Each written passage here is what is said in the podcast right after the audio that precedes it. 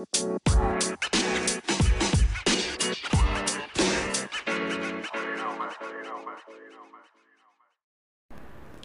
friends, I'm Amy and welcome to my channel. Today I shared a YouTube video explaining SGLT2 inhibitors and we'll look at some relevant medical terms.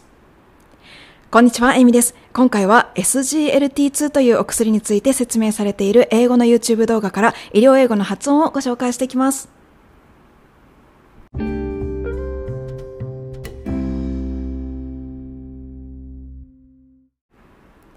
はい、ということで今回は最近のレッスンである先生から練習リクエストのありました SGLT2 阻害剤という医療の専門用語を発音練習してみようと思います。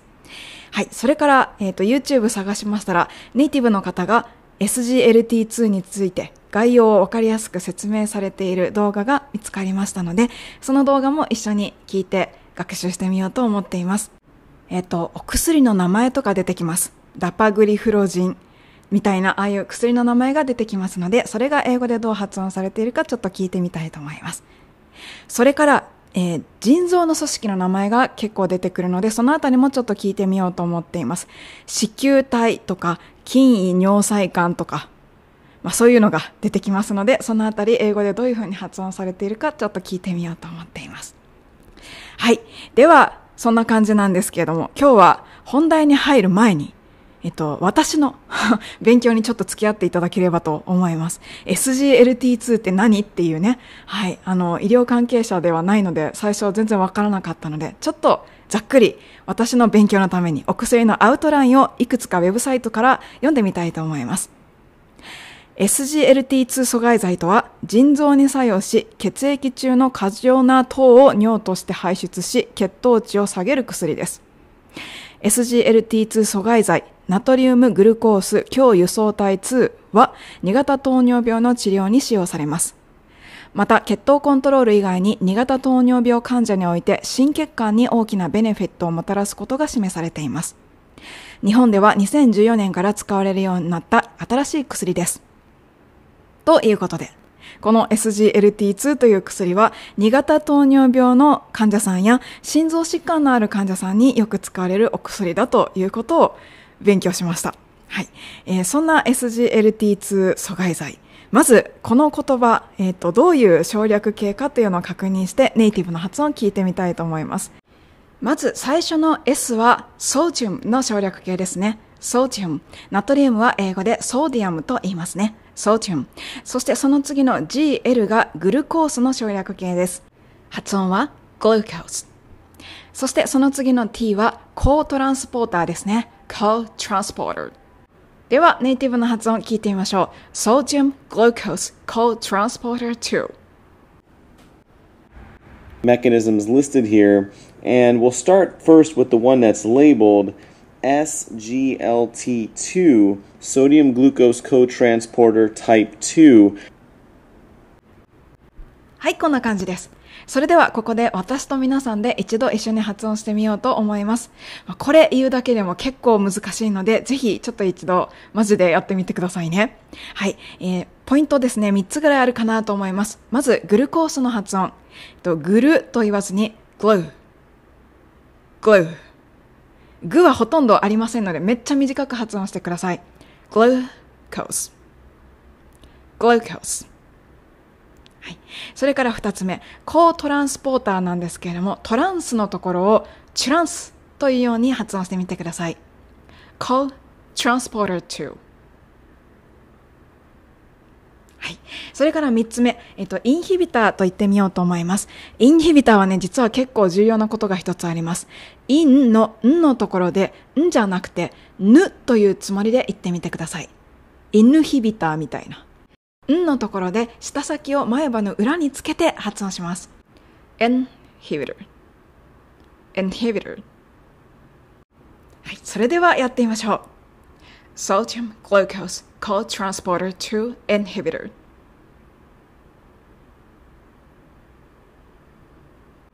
はい、ありがとうございます。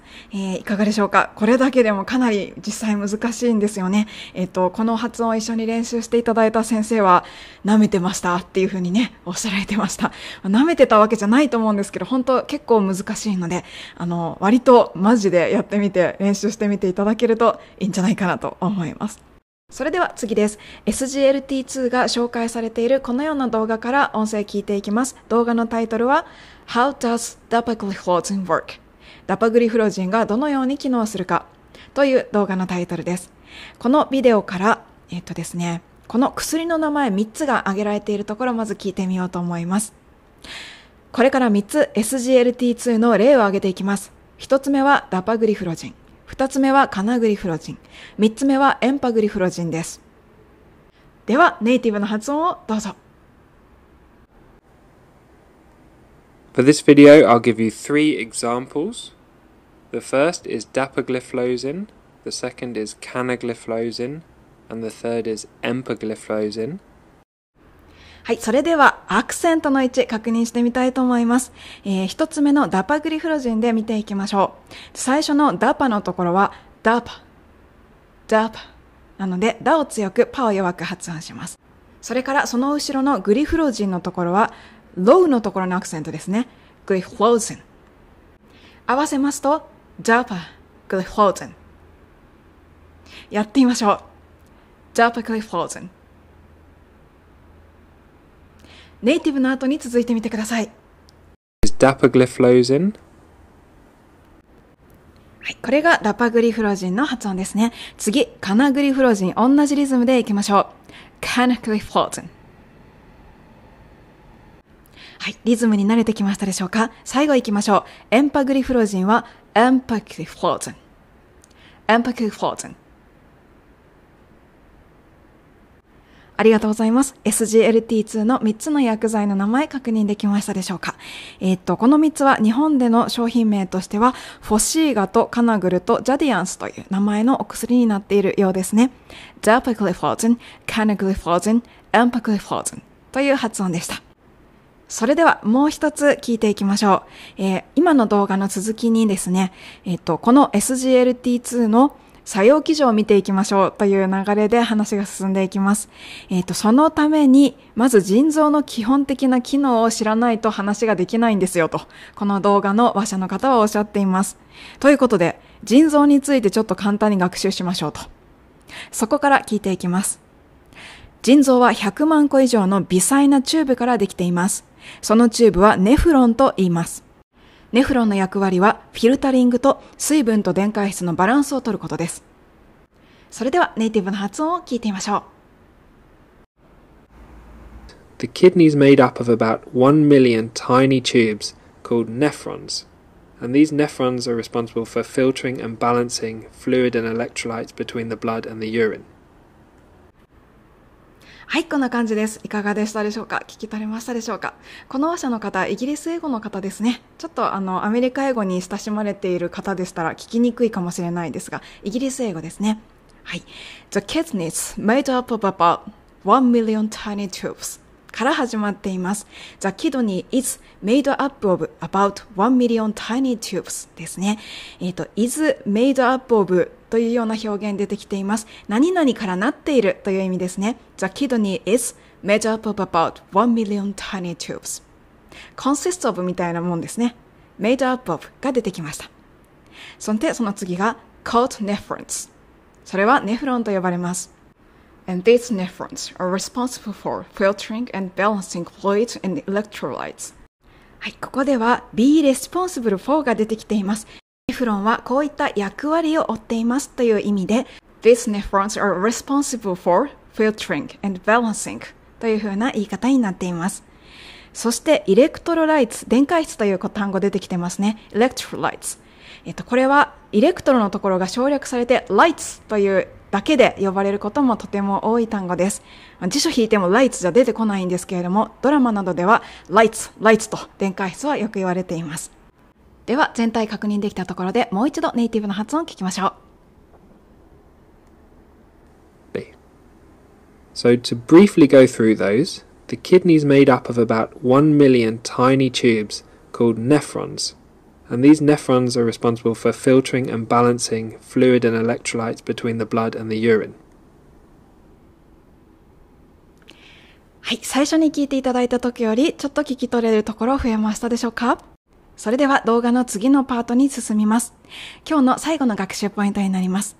この後ですね、えっ、ー、と、この動画では腎臓の中のネフロンについてさらに掘り下げて学習していくような内容になっています。こんな英語を聞いていきましょう。ネフロンは主に5つの組織で構成されています。その内訳は、子宮体、筋位尿細管、ヘンレループ、遠位尿細管、集合管の5つです。それではどうぞ。Now, the nephron consists of five main landmarks that you need to be aware of the glomerulus, the proximal convoluted tubule, the loop of Henle, the distal convoluted tubule, and the collecting duct. はい、こちら今日の最後の学習ポイントになります。かなり難しい単語たくさん出てきました。少し確認しましょう。えー、一つ目、まず、子宮体。糸の玉の体と書く子宮体という組織の名前が出てきました。えっと、腎臓の中にある、えっと、毛細血管の塊のことをそのように呼ぶということですね。これ、英単語では glomerulus と発音されます。かなり聞き取るの難しいんですけれども、グロウメララスのような感じです。The glomerulus 一度練習してみましょう。glomerulus もう一度ネイティブな発音を聞きましょう。The glomerulus ありがとうございます。次は、筋位尿細管です。proximal convoluted tubule The proximal convoluted tubule 練習しましょう。Proximal convoluted tubule 次はヘンレループです。The Loop of Henley と発音しますのでよく聞いてみてください。The proximal convoluted tubule, the loop of Henley 一度発音してみましょう。Loop of Henley 最後です。えっ、ー、と、遠位尿細管 distal convoluted tubule The distal convoluted tubule 練習しましょう。The distal convoluted tubule ありがとうございます。それではこの部分通して最後に聞きましょう。Now, the nephron consists of five main landmarks that you need to be aware of the glomerulus, the proximal convoluted tubule, the loop of Henle, the distal convoluted tubule, and the collecting duct. すいません。最後のコレクティングダクト忘れてましたね。申し訳ないです。完全に忘れてました。えっ、ー、と、distal convoluted tubule and the collecting duct というふうに最後言っていました。集合管をが最後に入りますね。抜けてました。申し訳ありません。それでは今日はここまでになります。まとめていきましょう。まず、えっ、ー、と、今日の話の発端としましては SGLT2 という薬の薬剤の読み方から入っていきました。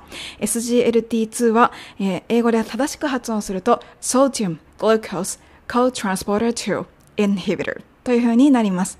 そしてその、えー、SGLT2 の基準が説明されている動画からいくつか一緒に音声を聞いていきました、えー、動画のタイトルは How does Dapagliflozin work? というものです。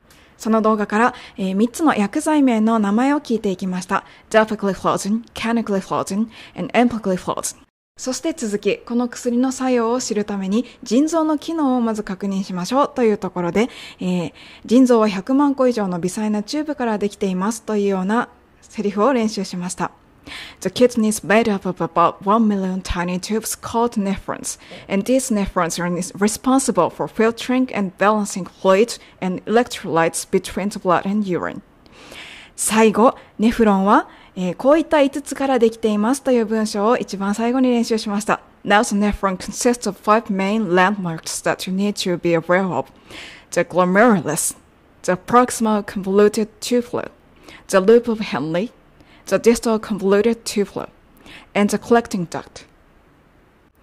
はい。ということで今日はちょっとガチガチの勉強だったんですけれども、いかがでしたでしょうか何かお役に立てていれば嬉しいなと思います。それではまた次のラジオでお会いしましょう。Thank you for listening, ladies and gentlemen. I'll see you next time.